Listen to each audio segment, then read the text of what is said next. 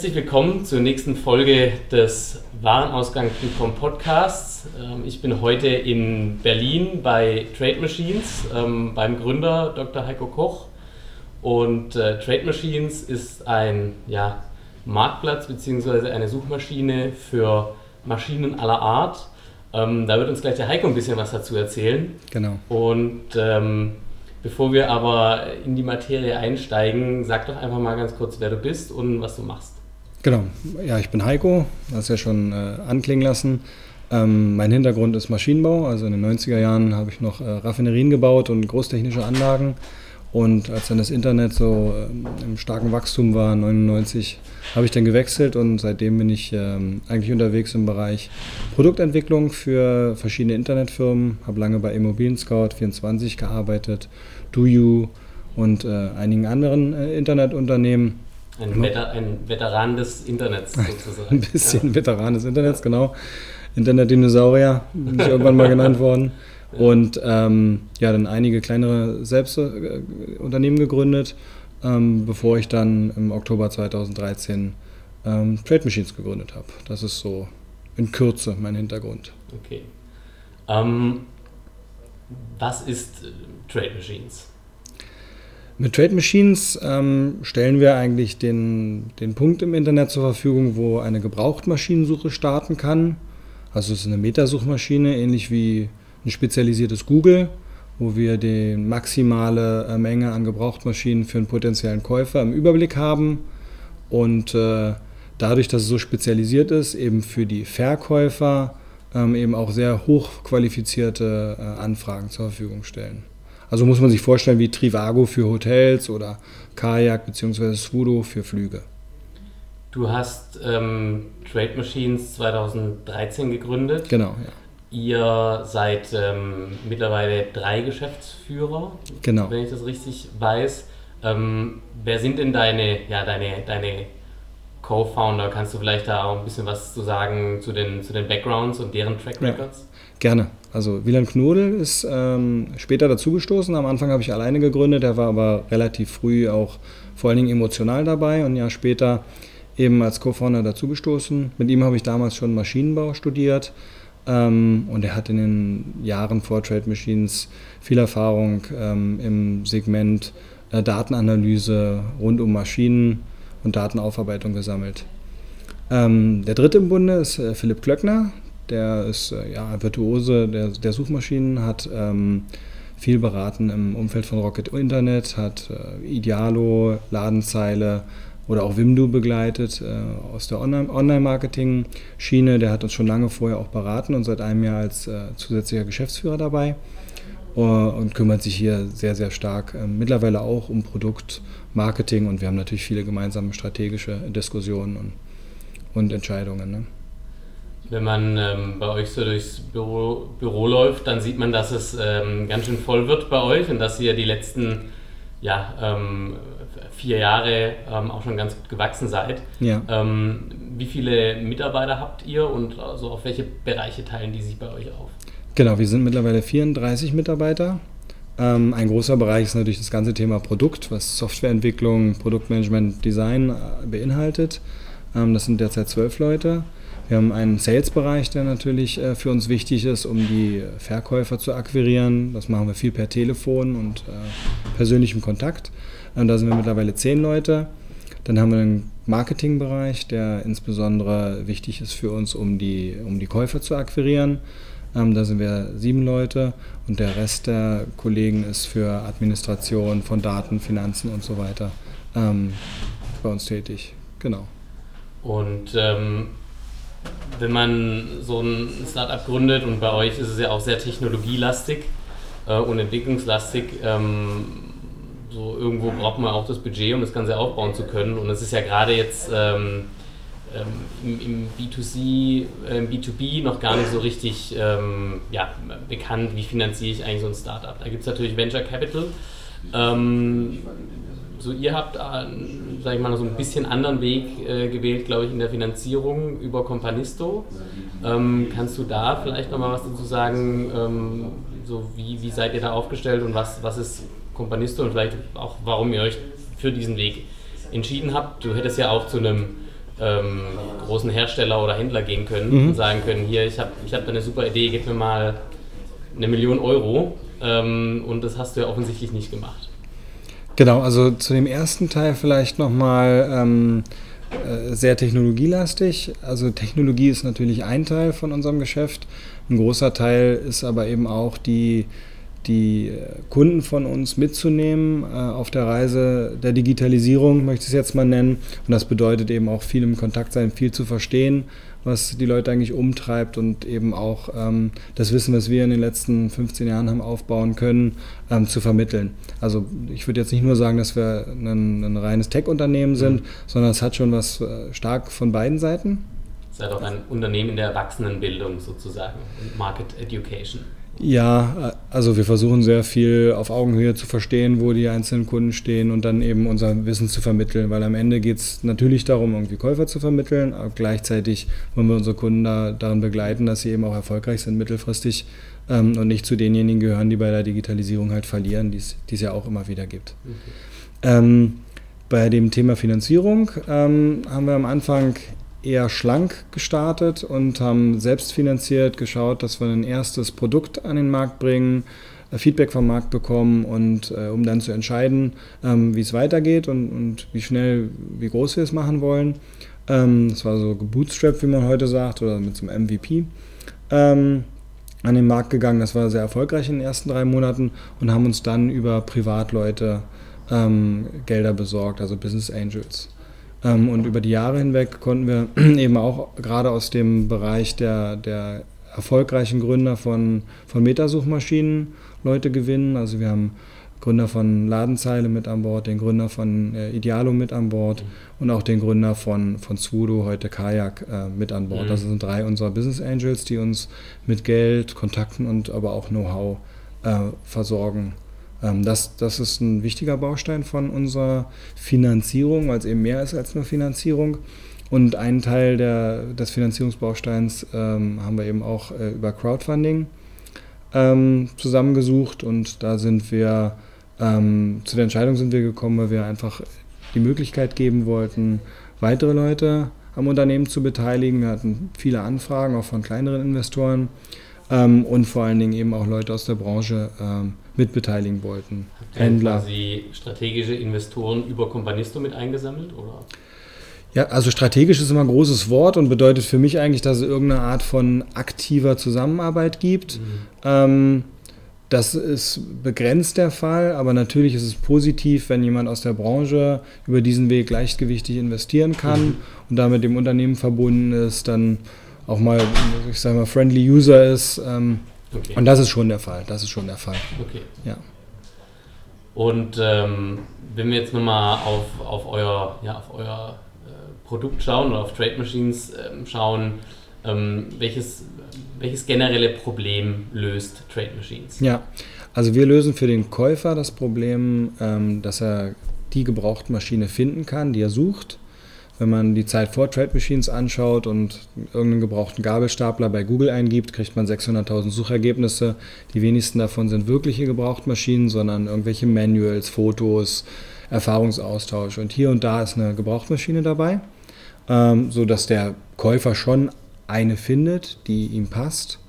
Aber so dieses äh, Erlebnis, was jeder von uns aus dem privaten Bereich gewohnt ist. Ich gehe irgendwo hin und finde einen Überblick und ich kann vergleichen und entscheiden. Das gab es bei Gebrauchtmaschinen einfach nicht. Und das ist das Thema, was wir äh, dem, dem Käufer zur Verfügung stellen. Das heißt, ihr seid ähm, eine Metasuchmaschine und nicht unbedingt ein Marktplatz? Ja, definitiv. Ähm, wie, wie, kommen, sag ich mal, wie, wie kommt ihr an die ähm, an eure Produkte, an eure, an eure Inserate. Ähm, crawlt ihr da die Seiten von Händlern oder wie, wie läuft es da genau ab? Genau, also wir ähm, schließen Verträge mit Händlern, die mit uns zusammenarbeiten wollen. Und äh, weil das möglichst leichtgewichtig sein soll, auch für die Händler, haben wir eine Technologie, um uns die Datenmaschinen von den Webseiten ähm, abzuholen, zu crawlen äh, und vor allen Dingen eben auch zu aktualisieren, sodass immer die richtigen Informationen und die aktuellen Inserate da sind. Ganz genau. Und ähm, wenn ihr dann Händler akquiriert, ähm, dann kann ich mir gut vorstellen, dass ihr sehr oft äh, in so einem Erstgespräch vielleicht äh, die Antwort kriegt, aber Maschinen im Internet verkaufen, das geht doch nicht, das sind doch erklärungsbedürftige Produkte. Da muss doch, ähm, da muss doch äh, ein Experte die Produkte beraten und das ist äh, auch mit Gewährleistung ganz, ganz schwierig. Ähm, wo, wie, wie ist da euer Erlebnis und was sind da auch eure, sag ich mal, eure Antworten, die ihr dann da ja. geben könnt? Also der, der Sprung, dass man sich gar nicht vorstellen kann, dass die Maschinen im Internet ähm, präsent sein müssen, der ist in der Branche mittlerweile geschafft. Also jeder Händler äh, merkt, dass er mehr als die Hälfte der Anfragen darüber bekommt, dass die Maschine mal im Internet äh, publiziert wurde, Marketing gemacht wurde und Aufmerksamkeit bekommt. Ähm, wie stark ähm, der Prozess weiter online stattfindet, variiert noch sehr. Ne? Der, der eine Händler ähm, möchte sofort ins Gespräch gehen, um eben genau diese Beratung, ähm, dieses Beratungsgespräch zu haben und äh, den, betreibt den Verkauf komplett äh, offline nach dem ersten Kontakt. Andere haben aber eben auch schon äh, die Sichtweise, dass, dass die Informationsbeschaffung über die Maschine über viel mehr Kanäle passiert als nur über den einen Händler. Oftmals kommen die Käufer eben schon voll informiert an über Modell, Ausprägung etc. pp. Ähm, und dann kann man natürlich auch die, die, ja, die Qualifizierung des einzelnen Käufers viel weiter online betreiben. Gerade wenn man dann hinschaut und sagt, okay, in Industrieauktionen, die sind von der Digitalisierung naturgemäß ein Stück weiter. Da haben die Auktionatoren fast alle schon auch ihre Prozesse um die Auktion abzuwickeln, im Internet abgebildet. Und da finden 80 Prozent der Käufe statt, ohne dass äh, jemals eine Besichtigung ähm, verabredet wurde. Da habe ich ein schönes Beispiel, ähm, nicht lange her. Ähm, ein Auktionator in, in, England, der hatte äh, Turbinen, die äh, Einsatz gefunden haben auf einer Ölplattform, äh, über eine Million Warenwert äh, im Verkauf. Und da waren elf Bieter, die geboten haben und es gab nicht eine Besichtigung und wurde natürlich verkauft. Ja. Also es zeigt, wie, wie digital und auch wie online das Geschäft mittlerweile ist. Ähm, natürlich ein großer Faktor ist, Vertrauen von dem Verkäufer zu bekommen, dass er online bietet. Das passiert zum einen natürlich über vorherige Geschäfte, wo man vielleicht das ein oder andere kleinere schon mal gekauft hat. Das andere ist halt viel Information, Bilder, Videos, ähm, Details über die Maschine, sodass man das Gefühl hat, als ob man sie gesehen hätte. Ne? Okay. Wie viele ähm, Transaktionen laufen denn dann heute schon über eure, ähm, ja, ich glaube 80, äh, nee, 47 Länder, ähm, in denen ihr seid oder 80 Länder, in denen ihr seid? Genau, wir, haben, wir betreiben 57 lokale mhm. äh, Plattformen, die, die eben sprachenorientiert in den verschiedenen Ländern ausgerollt sind. Gleichzeitig haben wir potenzielle Käufer quasi aus allen Ländern. Es ne? gibt Schwerpunkte in Westeuropa, Nordamerika, Asien. Ähm, aber es kommen quasi aus allen Ländern äh, mittlerweile Käufer bei uns auf die Plattform. Die Transaktionen selber machen wir ja nicht, dadurch, dass wir die ähm, als Suchmaschine die potenziellen Interessenten ähm, weiterleiten. Ähm, wenn man sich die Frage stellt, wie viel Maschinenvolumen haben wir bisher beworben, sind wir wahrscheinlich in den dreieinhalb Jahren bei ungefähr 15 Milliarden. Okay, das ist ja schon mal ähm, eine ordentliche Hausnummer. Ja, das ist eine Hausnummer. Du hast ja gerade schon so ein bisschen den Markt durchklingen lassen. Ähm, jetzt, äh, wenn man eure Plattform anschaut, ist natürlich erstmal vom Sortiment her sehr äh, heterogen. Ähm, mhm. Agrarmaschinen, äh, Baufahrzeuge, aber auch äh, mhm. ja, äh, Verarbeitungsmaschinen. Mhm. Ähm, ähm, Gibt es ja bei euch im Endeffekt alles, was man sich so denken kann an Maschinen. Ähm, so wie, wie geht ihr da mit der, mit der Heterogenität eurer Zielgruppen um? Mhm.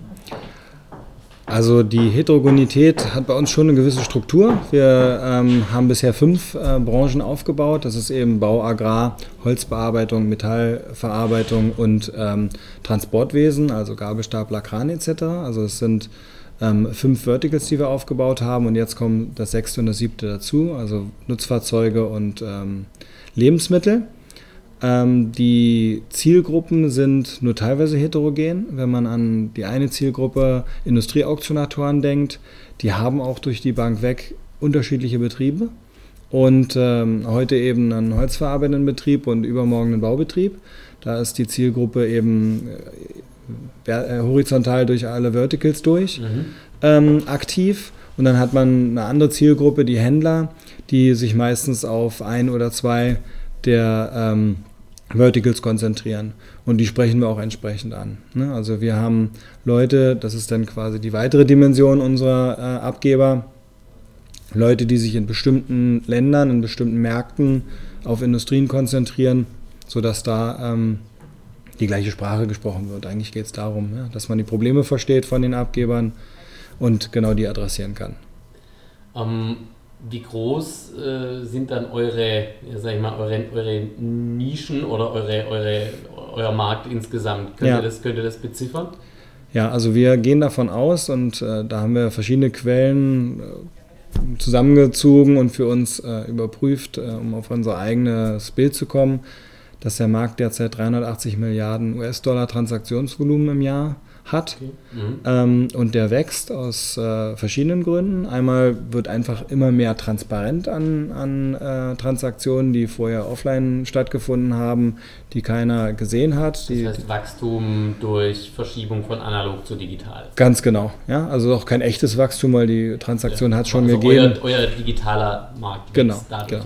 Das ist der eine Teil. Der spannendere Teil ist eigentlich, dadurch, dass der, Transparenz im Markt ist, dass äh, deutlich wird, für welche Preise welche Maschinen ähm, auch planbar verkauft werden können, wird der Planungshorizont für die Nutzer geringer. Man muss jetzt nicht eine Maschine kaufen äh, bis zum Lebensende äh, planen, sondern man kann eine Maschine kaufen für die nächsten fünf Jahre, weil man weiß, die wird zu bestimmten Preisen wieder verkauft werden können. Und dann ähm, kann man flexibel auf die Unternehmensentwicklung äh, eingehen.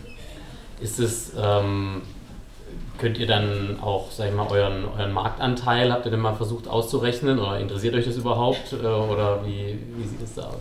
Genau, also wir, wir sind, wir natürlich interessiert uns super, wie die Marktanteile sind, in welchen Branchen. Ähm, und der eine Marktanteil ist, wie viele Maschinen haben wir eigentlich von denen, die weltweit derzeit äh, zur Verfügung stehen. Und da gehen wir momentan von 15 Prozent aus. Ähm, der andere Marktteil ist, äh, Marktanteil ist eigentlich, wie, ähm, wie viel Budget geben Abgeber aus für, ähm, ja, für, für Werbung, für, für Marketing, für das Generieren von Käufern. Und das ist im Online-Bereich noch kein Verdrängungsmarkt und, und gerade am Wachsen, weil der Shift stattfindet von Printanzeigen zu, zu Online-Werbung, wo es eben auch viel leichter messbar ist, was das Budget ergibt. Wie seht ihr, ähm, wenn du jetzt, also so, so, eine These, die ich ja seither hatte, ist, dass äh, jetzt zum Beispiel Amazon mit, mit Amazon Business, ja. ähm, dass die sich natürlich erstmal sehr stark auf ähm, alles konzentrieren, was man in einem Paket äh, verschicken kann ähm, und alles, was jetzt auch, sag ich mal, eine begrenzte Erklärungsbedürftigkeit hat, aber gerade im Investitionsgüterbereich keine, ähm, noch keine großen Ambitionen hat. Ja. Ist das bei euch auch ein Thema?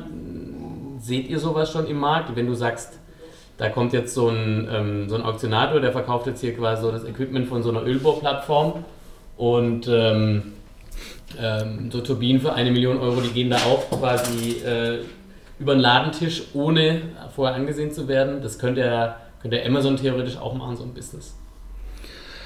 Also für Amazon ist es, glaube ich, ähm, eine, eine, zu kleine Nische erstmal. Ähm, also 160 Milliarden kleine Nische. Genau, aber im Vergleich zu den Prozessen, die, die Amazon anbietet, ähm, in, in puncto Logistik, in puncto Bezahlung, ähm, gehört auch noch mehr zu, als dass einfach nur ein großes Transaktionsvolumen da ist. Ähm, von daher glaube ich, es liegt eher fern, dass Amazon sich jetzt darauf stürzt. Okay. Ähm, und ja, es ist erklärungsbedürftig, also Markt-Know-how gehört dazu, Verständnis für, für die ähm, für die Produkte und auch für die Händler. Mhm. Und äh, das äh, beschreibt, glaube ich, auch so ein bisschen, was meine Annahme ist, was der Händler, ich sage jetzt mal Händler 2.0, ne, an Wertschöpfung hat in der Zukunft, ist nicht mehr das reine, ha, ich habe hier eine Maschine für dich gefunden, sondern genau das Ganze drumherum, was in der Tat sehr komplex ist. Also von Abbau einer Maschine, Verpackung, Transport, äh, verschiedene Steuer- und Zollfragen, Umbaufragen, die für die Inbetriebnahme am, am Zielort notwendig sind. Und, und dieses ganze Service-Spektrum, das ist aus meiner Sicht äh, wichtig für den Händler, der vor Ort ist und äh, entsprechende Dienstleistungen mindestens mal äh, orchestrieren kann. Okay. Und Amazon wird das nicht auf die Reihe bekommen, ja. Das heißt also, ähm, auch in eurem Markt ist es letztendlich so, dass sich Händler eher aus dem, sag ich mal, das klassische Handelsgeschäft immer, ja, jetzt nicht, also unwichtiger wird, beziehungsweise ähm, die, die, die Großteil der Wertschöpfung sich verschiebt oder neu generiert wird in dem Servicebereich. Kann man das so pauschal sagen? Oder? Genau. Der Händler hat nicht als reines, äh, als reine Wertstiftung die Intransparenz, ich weiß, wo die Maschine ist, sondern einfach ganz viel, was ein Endkunde auch nicht mit dem Internet erledigen kann. Okay. Ganz genau. Sie hat man im Prinzip im Immobilienbereich auch gesehen. Ne? Also die, die Makler, die erst Angst hatten, dass äh, Immobilien-Scout sie überflüssig macht, ähm, sind heute alle noch da. Jedenfalls diejenigen, die verstanden haben, dass eine Vermarktung von einer Immobilie was mit Service zu tun hat. Nicht? Aufnahme, Vertra Verträge, Kontakte zu Anwälten, Notar bis hin zur Schlüsselübergabe. Die sind alle noch da und erfolgreich. Okay. Ähm, wenn wir ähm, mal, oder ich habe vorhin mal auf eure Plattform geschaut, ähm, auf dem Weg hierher in der, in der Bahn und habe äh, zum Beispiel gesehen, ähm, da gibt es gerade in Norwegen einen, äh, einen, einen Schlepper, ein, ein Abschleppfahrzeug, großer Mercedes-LKW, ähm, mit dem er eben andere LKWs oder große Maschinen abschleppt. Ähm, der steht da jetzt irgendwo in Norwegen, kostet 96.000 äh, Euro. Ähm, wer kauft denn sowas? Also gibt es da jetzt vielleicht, sag ich mal, den Abschleppunternehmer aus Südafrika, ähm, quasi so am entgegengesetzten Ende der Welt, der sagt, ah, kann ich brauchen, kaufe ich mir und lass mir den halt, pack mir den auf ein Schiff und lass mir den hier runterschippern? Oder, oder wie ist so, sag ich mal, eure, ähm, äh, wie sind da so die Warenströme, die ihr so feststellen könnt? Genau, da gibt es äh, zwei Sichtweisen ähm, auf dieses Thema. Wie international ist eigentlich ein Geschäft? Also wenn ein potenzieller Käufer eine, ein passendes Angebot, das heißt die, die Eigenschaften passen und der Preis passt, lokal findet, würde er das immer eher lokal kaufen als äh, am anderen Ende der Welt. Gleichzeitig ist es schon so, dass in den Maschinen, gerade bei den höherpreisigen Maschinen, ähm, gibt es nicht jedes Modell ähm, jede Woche x-fach, sodass man sagen kann, okay, das kaufe ich jetzt hier in meinem Land und nicht, nicht äh, drei Länder weiter. Und äh, deswegen ist die Tendenz, dass der ähm, internationale Handel, beim Beispiel deines Schleppers, ähm, eine große Rolle spielt. Ne? Und ja, es kann sein, wenn es ein spezieller Schlepper ist, den man äh, in seinem Kontinent nicht findet, dass er auch nach Afrika geht. Ähm, das ist der Treiber ähm, ist die Maschine überhaupt verfügbar. Ne? Also Treiber ist die Maschine überhaupt verfügbar. Trifft auch zu, wenn eine Maschine ausfällt und ich brauche morgen, also morgen, theoretisch eine neue Maschine für meine Produktion. Der Vorlauf für eine, eine Neumaschine wäre aber sechs Monate, dann kaufe ich eine gebrauchte. Das sind so die typischen Treiber in, in westlichen Ländern, überhaupt sich für eine gebrauchte Maschine zu entscheiden. Der zweite Treiber, der ist natürlich Preis. Ähm, und da gibt es typische Warenströme aus Westeuropa für Holzbearbeitungsmaschinen in Richtung Asien, Metallbearbeitungsmaschinen in Richtung Afrika, Agrarmaschinen in Richtung Osteuropa. Also da gibt es solche typischen Warenströme, die wir die beobachten können. Preisgetrieben, habe ich das richtig? Also ist, heißt genau. das dann quasi, dass in Westeuropa gebrauchte äh, äh, Holzbearbeitungsmaschinen günstiger sind als in äh, Thailand zum Beispiel. Oder nicht verfügbar in Oder, Thailand, ne? Dort okay, geht es ne, eher doch um die Verfügbarkeit. Ganz okay. genau. Wenn die, ja, aber wenn die Maschine in, in, Europa 15, 20 Jahre gelaufen ist, dann ist Wartungsaufwand sehr hoch, Personalaufwand sehr hoch. Es gibt effizientere Maschinen okay. mhm. und ähm, in Thailand ist zum Beispiel das Lohnniveau noch ein anderes, sodass es sich absolut lohnt, äh, diese Maschinen dort einzusetzen. Anderer Treiber ist in Afrika ähm, kann man mit den modernen CNC-Maschinen oftmals nichts anfangen, weil die Stromschwankungen so hoch sind. Das heißt, da wird explizit danach gesucht, dass sie noch mechanischer sind, äh, damit die Steuerung nicht kaputt geht, wenn es mal wieder so einen Stromstoß gab. Da gibt es explizit dann die Anfrage, keine CNC-Maschine zu haben. Wir schauen mal ähm, auf eure, auf eure Sell-Site, ähm, obwohl ihr jetzt mhm. kein, ihr seid ja kein Marktplatz, aber ähm, letztendlich ähm, Du hast vorhin schon die, die, äh, ja, die Auktionatoren erwähnt, mhm. ähm, als, als Anbieter, ähm, die quasi mit, mit euch zusammenarbeiten. Ähm, sicherlich gibt es auch Händler, klar. Viele, ja. Viele Händler. Wer sind denn noch Anbieter bei euch? Ähm, also Händler ist auf jeden Fall die größte ähm, Anbietergruppe bei uns, Auktionatoren und einige äh, Neumaschinenhersteller, die sich auch um ihr Gebrauchtgeschäft kümmern. Das sind eigentlich die drei. Ist das ein Trend äh, auch ähnlich wie im, im ja, Autosegment, äh, dass Hersteller auch immer stärker versuchen, ins, Neu ins Gebrauchtmaschinengeschäft einzusteigen? Merkt ihr da was? Nee, da würde ich nicht sagen, dass ich einen Trend sehe. Es gibt einige, die sich selber darum kümmern, ähm, aber nicht ein Trend, der dahin geht. Also das ist ein großer Bereich, ähm, aber der ist schon noch zumeist durch Händler besetzt äh, und ich glaube, das wird auch so bleiben. Über, über welche Wege akquiriert ihr denn eure Anbieter? Mhm. Telefoniert ihr da einfach die gelben Seiten ab, äh, die es anscheinend immer noch gibt, habe ich neulich festgestellt? Ähm, oder wie, ähm, wie läuft es bei euch ab? Genau, also wir, wir telefonieren mit den Händlern, ähm, die wir kennen. Wir haben eine, eine große Datenbank, äh, was es da draußen äh, für Händler gibt, welche Größe, welche Industrie.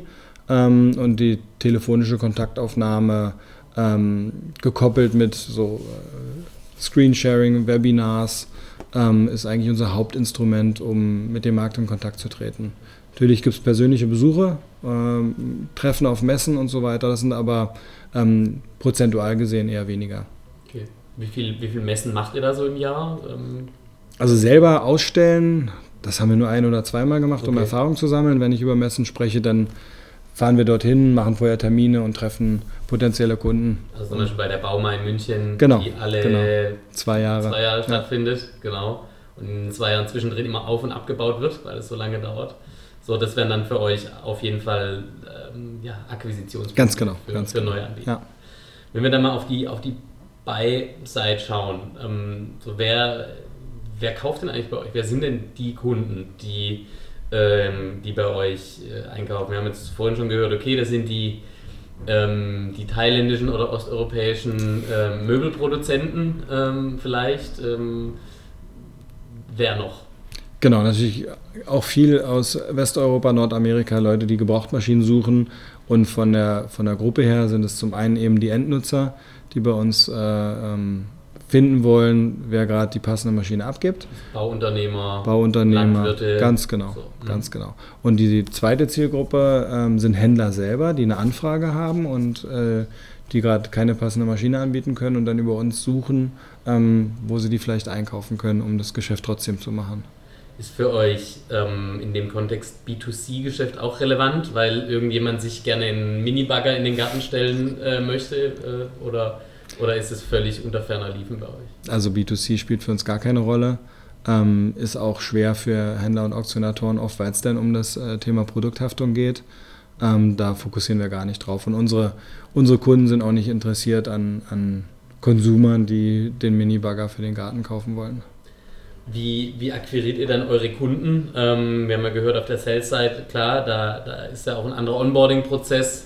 Ähm, da müsst ihr viel sprechen, auch ein bisschen mhm. erklären äh, und, und auch, sag ich mal, eine, ja, eine, eine technische Integration äh, in irgendeiner Form dann machen. Mhm. Ähm, wie läuft es auf der, auf der, ja, auf der, auf der Vertriebsseite? Wie läuft die Kundenakquise bei euch? Ähm, digital, analog? Ja, also das ist komplett digital über Online-Marketing. Äh, Maßnahmen werden wir. Keine, keine Printanzeigen im landwirtschaftlichen Wochenblatt? Nein, okay. keine Printanzeigen, alles komplett digital.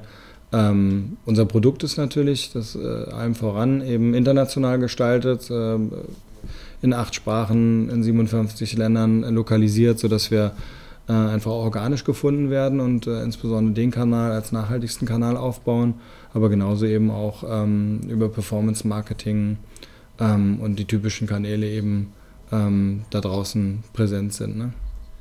Der ähm, Frederik Röder von Contorion, äh, auch ein mhm. Berliner Startup, ja. äh, quasi im, äh, auf dem benachbarten Feld, äh, so im MRO-Business unterwegs, der hat äh, in einem Kassenzone-Interview vor ungefähr einem halben Jahr gesagt, also B2B-Kunden online akquirieren über die klassischen Kanäle, also SEO, SEA, äh, E-Mail-Marketing ist eigentlich nicht die Herausforderung. Ähm, so, das, das funktioniert heute. Ähm, wie ist es bei euch? Seht, seht ihr das genauso? Sagt ihr ja im Endeffekt, ähm, wenn du SEO gut im Griff hast, äh, wenn du, wenn du, wenn du SEA vernünftig machst, äh, dann, dann ist es schon die halbe Miete oder müsst ihr da euch ein bisschen äh, ja, innovativere Sachen einfallen lassen? Also für die Käuferseite ähm, würde ich das genauso unterschreiben. Äh, ich denke, dass bei Centurion die, die Warenkörbe vergleichsweise noch kleiner sind, weil es da ja auch um, um kleinere Artikel, Werkzeuge etc. geht. Das ist vielleicht noch ein Tuck einfacher, dann wirklich direkt auch die Transaktion ähm, ähm, nachfolgen zu lassen. Das ist bei uns, glaube ich, noch ein längerer Weg. Ähm, da brauchst mehrere Interaktionen, da müssen immer Fragen, Finanzierung geklärt werden, äh, technische Details. Also ähm, für eine Transaktion reicht das nicht irgendwie ähm, ein reines Marketing ähm, gut zu machen. Da muss noch äh, ein paar, paar, Bausteine mehr mit her. Aber für die, für die Kontaktanbahnung, für die Aufmerksamkeit ist das genau das, äh, die halbe Miete. Okay, also der Sales Funnel ist erstmal mehrere Iterationen. Genau. Klar, bevor ich mir genau. 100.000 Euro nach Norwegen überweise für so einen genau. äh, Schlepper, dann schaue ich mir den doch zwei, dreimal an vielleicht auf der, auf der Anzeige oder ähm, habe noch ein paar Zwischenschritte. Ähm, wie ist es dann mit der Kundenbindung bei euch? Also sage ich mal, Bauunternehmer, die bei euch einmal einen Radlader gekauft haben und dann vielleicht noch irgendwie ein eine Rüttelplatte. Ja. Ähm, merkt ihr da, dass, äh, dass ihr da auch Kundenbindung erzielen könnt? Also bei dem Bauunternehmer einmal eine Maschine ähm, kauft, da sind wir froh, wenn der ähm, zu uns kommt, dann auch mehrfach besucht, bis er seine Maschine gekauft hat. Ähm, da ist natürlich die Kundenbindung. Müsst ihr den dann jedes Mal neu akquirieren? Oder?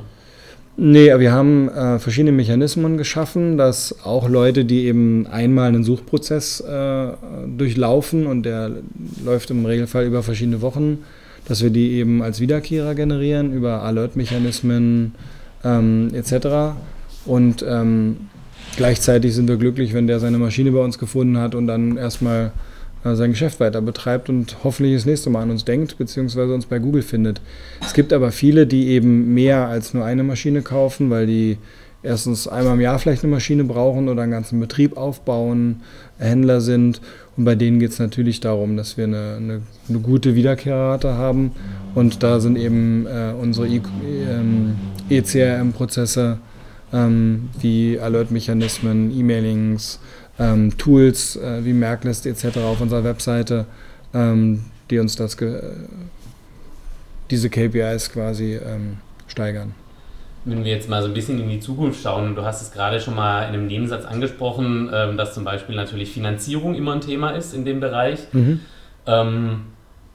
Sind das Themen, die ihr bei euch auch auf der Liste habt? Bietet ihr das heute schon an, äh, dass man quasi über euch dann noch eine, die richtige Finanzierung findet äh, oder, oder sogar abschließen kann? Oder sind das Gedankenspiele auf eurer Seite, da was zu tun?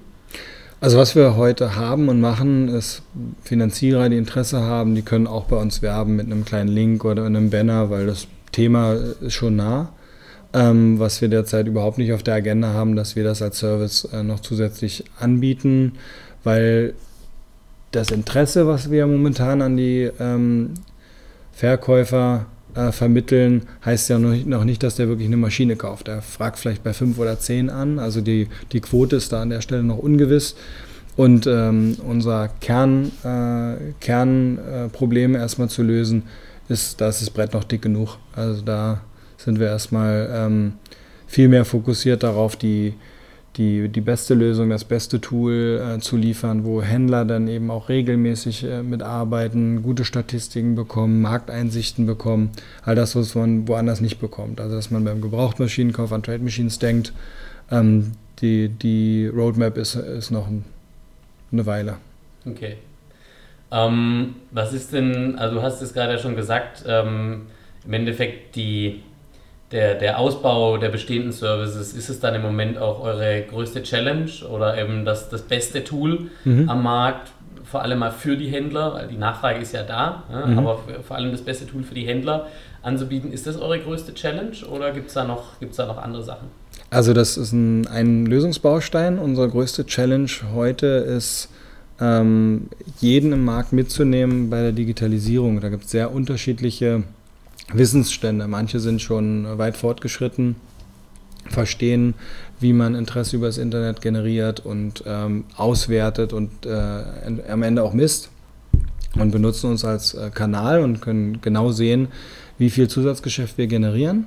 Und andere sind eben am anderen Spektrum noch, am anderen Ende des Spektrums noch und ähm, tasten sich gerade so vor, machen Marketing noch aus dem Bauch heraus, können noch nicht so gut messen, was wirklich dann von dem Besuch auf der Webseite zu einem eigentlichen Geschäft geführt hat und entscheiden dann eben auch aus dem Bauch heraus, was weitergemacht wird. Und, und das ist so die Challenge, wie können wir effizient ähm, vielen Leuten da draußen helfen, äh, eben genau diesen Sales Funnel auf der eigenen Webseite ähm, zu messen, zu beobachten, damit wir im zweiten Schritt natürlich auch damit zeigen können, wie effektiv wir sind. Wenn du jetzt ähm, auch nochmal auch im Hinblick auf die Zukunft ähm, die Marktentwicklung siehst, ähm, es gibt ja auch im, im, in euren Bereichen ja, größere, größere Händlergruppen oder mhm. Zusammenschlüsse, ähm, die natürlich dann auch immer unter dem Einfluss stehen äh, von äh, digitalen Startups wie euch, die aber natürlich auch so ein, so ein Thema wie Amazon natürlich sehen, vielleicht sogar ganz weit am Horizont eBay Business Supply, das ja in den USA letztes Jahr gestartet ist, äh, von dem man hier aber noch gar nichts gehört hat. Ähm, glaubst du, dass dort auch in Zukunft versucht wird, Gegenpole noch zu schaffen? Ähm, also eigene Marktplätze, eigene, ja, eigene, eigene Metasuchmaschinen? Oder ist es, äh, ist es, siehst du es eher so als Winner takes it all Markt? Ich glaube, es sind zwei verschiedene Themen. Ähm, gerade so Verbände oder Agglomerate, ähm, die haben, glaube ich, auch das Budget, eigene digitale Projekte, mal ganz allgemein formuliert, äh, auf die Beine zu stellen. Und da gibt es, glaube ich, auch viel, was sie tun können, was einem Verband wirklich weiterhilft. Den Marktüberblick zu generieren, das kann ein einzelnes Agglomerat, wovon, wovon es ja auch wieder Hunderte auf der Welt gibt, ähm, gar nicht liefern. Also eine Metasuchmaschine, die, die dem Käufer wirklich einen Überblick liefert. Also das ist einfach gar nicht möglich. Und gleichzeitig sehen wir ja in fast allen Branchen, dass eine Metasuchmaschine ein logischer Schritt ist bei der Digitalisierung. Also ja, es wird Projekte geben, es wird auch eigene ähm, Schritte geben.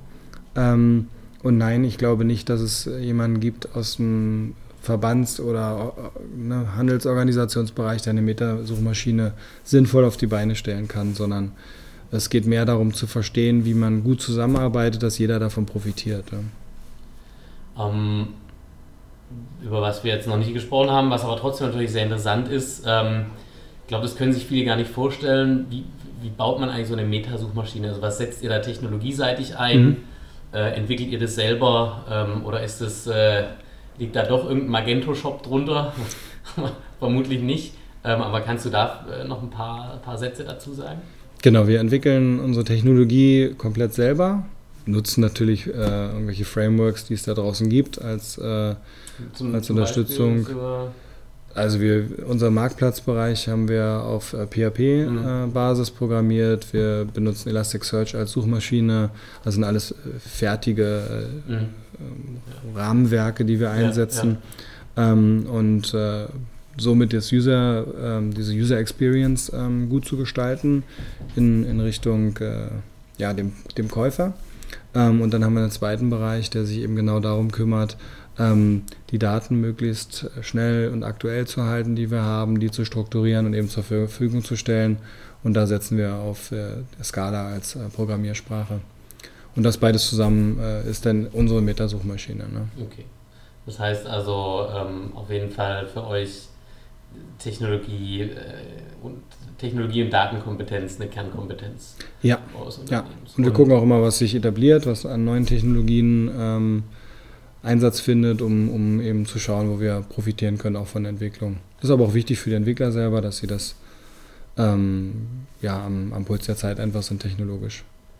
Jetzt hast du ja vorhin schon so ein bisschen über Verbände auch gesprochen oder größere ja, Gruppen und Zusammenschlüsse, die natürlich sag ich mal, das, das Kapital haben, mhm. ähm, auch eigene, eigene Themen zu starten. Ähm, so, was man immer wieder feststellt, ist die Kompetenz oder auch das Verständnis, dass man Technologie eigentlich so schnell wie möglich, also Technologie und Datenkompetenz so schnell wie möglich internalisieren muss und mhm. halt nicht ähm, auf Dauer mit irgendeiner äh, irgendeinem Dienstleister, der das dann nach Indien oder, oder, oder sonst wohin outsourced, äh, das erfolgreich bauen kann. Ähm, das führt mich so ein bisschen zu der, zu, der, zu der Frage, du hast ja vorhin gesagt, du bist ein äh, liebevoll betitelt als Dinosaurier des, äh, des Internets. Äh, äh, was können denn ähm, Startups von, von Konzernen lernen und was können vor allem Konzerne äh, und etablierte Unternehmen von Startups lernen? Mhm. Also bei Startups ähm, sehe ich sehr viel Innovationskraft. Leute, die eben auch zu Startups gehen, sind auch ähm, risikobewusster und äh, ich glaube, die oftmals könnte, könnte so ein Learning sein, nicht zu viele Ideen zu generieren und äh, nicht zu Ende zu bringen, sondern sich eine Idee zu schnappen und wirklich ähm, auf die Straße zu bringen, bevor die nächste Idee dran ist. Ähm, Im Konzern ist es, glaube ich, dann eher ein ganz anderes Ende des Spektrums, wo, wo es lange braucht, um überhaupt mal eine Idee durchzukämpfen, dass man sie umsetzen darf. Aber dadurch entsteht natürlich ein wahnsinniger Fokus. Ähm, das Zweite, was ich ähm, glaube, was Startups von Konzernen lernen können, ist, dass man trotz äh, ja, einem sehr jungen Unternehmen ähm, frühzeitig äh, versucht, in, in, Prozesse zu kommen, in, in gewisse Abläufe, ähm, weil das wahnsinnig hilft, äh, Ressourcen zu sparen ähm, und zu einer gewissen Stabilität auch mitarbeiterseitig zu kommen, sodass dass auf der einen Seite viel Innovation und Neuentwicklung stattfindet und gleichzeitig das, was sich aber gezeigt hat, dass er erfolgreich ist, ähm, auch Bausteine werden, äh, auf die man Stück für Stück aufbauen kann und dass da so ein, so ein Flow reinkommt. Ne? Ähm, zum Abschluss noch eine Frage dann ähm, zu so generell B2B digital. Du hast dich ja irgendwann mal dazu entschieden zu sagen, Mensch, das ist ähm, eigentlich ein, ein, cooles Feld, äh, mhm. da geht auch richtig was, bist da auch schon äh, mit deinem Ingenieurs-Background immer irgendwie in Berührung äh, mit dem Thema. Ähm, was sind denn deine Erfahrungen und vielmehr auch dein, dein Ausblick, wie wird sich das Thema B2B Digital Commerce äh, entwickeln in den nächsten Jahren? Ich glaube, dass äh, B2B das nächste äh, große ist, was ähm, sehr viel Entwicklung sehen wird, weil, weil wir einfach Nischen haben, die teilweise noch ähm, total brach liegen. Ne? B2C hat schon äh, viele Geschäftsmodelle gesehen, vieles gewachsen ähm, und die Budgets der einzelnen ähm, Konsumenten ist auch begrenzt. Im B2B-Bereich ähm, gibt es vielleicht 10, 12 Jahre Verzögerung in, in, in der Entwicklung. Und äh, da gibt es nicht begrenzte Budgets, also jedes Geschäftsmodell, was irgendwie dabei hilft, ähm, mehr Umsatz zu machen, effizientere Prozesse zu haben, hat eine Daseinsberechtigung. Von daher ist äh, da sozusagen keine Budgetgrenze da, gekoppelt mit, der, mit, dem, ähm, ja, mit dem aufzuholenden ähm, ähm Zeitraum. Ähm, glaube ich, werden da ganz viele Geschäftsmodelle entstehen, ähm, die auch groß werden. Jetzt hast du ähm, mir und unseren äh, ja, Zuschauern und Zuhörern und Lesern natürlich schon eine ganze Menge ähm, Insights gegeben in der letzten Dreiviertelstunde. Ähm, traditionell mache ich das ja ganz gern immer so, äh, dass du dir am Ende äh, quasi noch was wünschen darfst. Ähm, äh, quasi sucht ihr ähm, neue Mitarbeiter, äh, startet ihr eine neue Finanzierungsrunde, sucht Investoren oder mit, mit was kann man dir denn dienen? wir, suchen, wir suchen gute Mitarbeiter. Finanzierung ist momentan bei uns kein Thema. Ähm, Mitarbeiter suchen wir im Vertriebsbereich, also aus äh, äh, allen möglichen Ländern, Muttersprachler ähm, sind herzlich willkommen, sich bei uns zu melden. Wir suchen Mitarbeiter, spanischsprachige Mitarbeiter im Online-Marketing und äh, jederzeit Softwareentwickler für unsere Tech-Stacks. Äh, äh, PHP und, und Scala. Okay, wo kann man sich äh, bewerben? Über die Website bei dir direkt oder wie läuft Über die, also wir haben eine E-Mail-Adresse jobs at trademachines.com ähm, und dann, dann die Bewerbung bei dem entsprechenden Teamleiter. Okay, sehr schön. Dann danke ich dir, Heiko. Danke dir. Äh, cooles Interview, ähm, spannender Markt äh, und äh, wenn es ein, wenn es ein Winner-Takes-it-all-Market ist und ich müsste jetzt mein Geld auf jemanden setzen, ich glaube, äh, dann würde ich es jetzt erstmal auf euch setzen. Vielen Dank. Das freut mich. Alles klar. Vielen Dank dir.